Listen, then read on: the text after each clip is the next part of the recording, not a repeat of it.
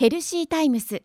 このコーナーは地域とともに皆さんの健康をサポートする医療法人消風会内藤病院の提供でお送りします。さて今日は医療法人消風会内藤病院の内藤美希先生にお話を伺います。よろしくお願いいたします。よろしくお願いいたします。今日はピロリ菌について伺います。ピロリ菌というのは名前は知ってるんですけども私実際よく知らないんですがピロリ菌っていうのは何ですか？はい、えーと、ピロリ菌と言いますのは正式名称はヘリコバクターピロリと申します。1983年にオーストラリアの病理医と内科医により発見された細菌です、はい、胃の中というのは胃液によって強い酸性の状態になっていて普通の細菌は生きることができませんですがこのピロリ菌は強いウレアゼ活性というものを持っていて自分の周りの環境を中性に保つことができるので強酸性の胃の中でも生きることができるというものです。ピロリ菌は胃の中にしかいないんですか？基本的にははいそうなります、でそのピロリ菌はどんな病気につながるんでしょうか？はいえー、まあ、いろいろな病気と関与していることが分かってきているんですけれども、はい、えー、ピロリ菌と病気の関係で最も有名なものは消化性潰瘍です、まあ、胃潰瘍とか十二指腸の潰瘍になります。で胃潰瘍は食後十二指腸潰瘍はお腹が空いている時にみぞおちあたりが痛くなります、えー、調べてみると胃潰瘍の方の70%以上十二指腸潰瘍の方の90%以上がピロリ菌に感染していたという報告があって潰瘍とピロリ菌には深い関係があることが分かっています。はいまたピロリ菌はあの胃の粘膜に感染して胃炎を引き起こすあの主な細菌になりますので、はい、えー、胃もたれ食欲不振といった症状があの引き起こされてきます。でまあ、ピロリ菌が感染してきますとあの胃の粘膜が変化しますのであこれによって、まあ、慢性の胃炎の原因になると言われています。あの日本人っていうのはピロリ菌っていうのはみんな持っているものなんですか、えっと、みんなではないんですけれども、はい、非常に日本人は感染率が高いと言われております。で、えーと、まず全世界の人口の中で50%の人がピロリ菌に感染していると、まあ、割と多い方の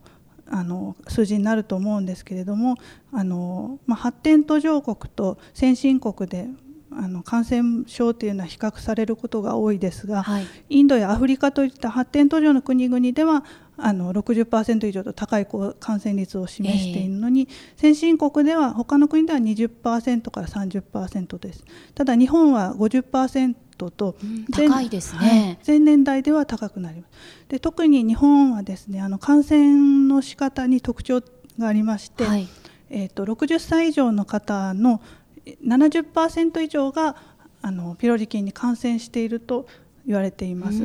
で逆に若い世代の方ですね。40歳代以下の方は非常に低くて10%程度と他の先進国並みあるいはそれよりも少ない数字になっています。そのピロリ菌がある人とない人ある世代ない世代ってその何が違うんですか？あのピロリ菌のまあ感染経路にも関与するんですけれどもあのまず年代で大きくあの言えることはあの戦前戦中あるいは戦後を経験されていた方っていうのは、非常に衛生環境があの関係していると言われています。ではっきりしたけ感染経路は分かってはいないんですけれども、はい、あのえー、戦後の、えー、衛生環境が悪かったので、まあ、その分その時期に幼少期を過ごされた方っていうのは非常にあの感染率が高くなります。で逆に若い世代の方っていうのはあのもう非常に環境の設備が整って、はい、むしろ日本はあの綺麗好きな国と言われておりますのであの除菌とかも進んでいますからそういう環境で感染をする可能性がぐっと減るということになります。でここで重要なことがあのピロリ菌はほとんどが乳幼児期に感染が成立します。でデータとしては5歳までに成立すると言われています。5歳より年がいった後は感染しないということですしにくいしにくいということですね。まあ、それの原あの、まあ、理由はあの、まあ、ちっちゃい時っていうのは免疫機能がまだ十分に発達していないので、まあ、ピロリ菌が入ってきてそれで感染がもう確立してしまいということですね。であの、まあ、その昔の衛生環境が整っていない時代に幼少期を過ごしたということがポイントであのそのなんですかね年代が進んできてその後にまあ衛生環境が悪い状況のところに住んでいても感染確率は少し減るということになります。で現代ではあの、まあ、人が海外に移動することが非常に多いので、はい、あのまあ、若い方の感染する機会としてはあの海外に行かれることあるいは、まあ、そこで水とかあの、まあ、食事をですね取られることであの感染することでもう一つは母親から子どもに感染する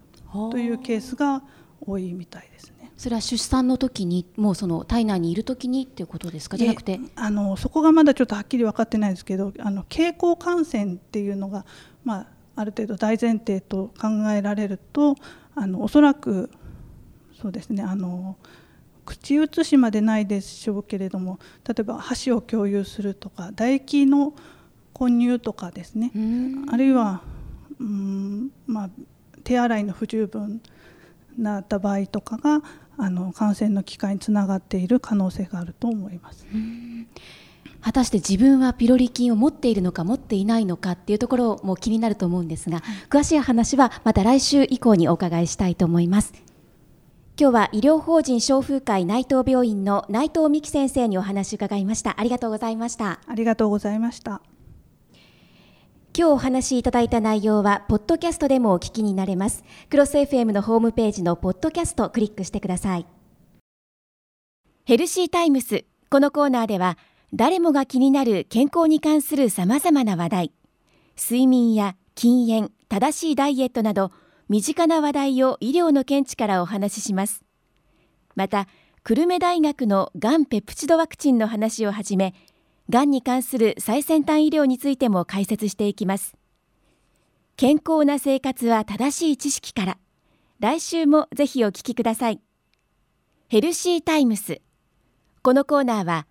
地域とともに皆さんの健康をサポートする医療法人消風会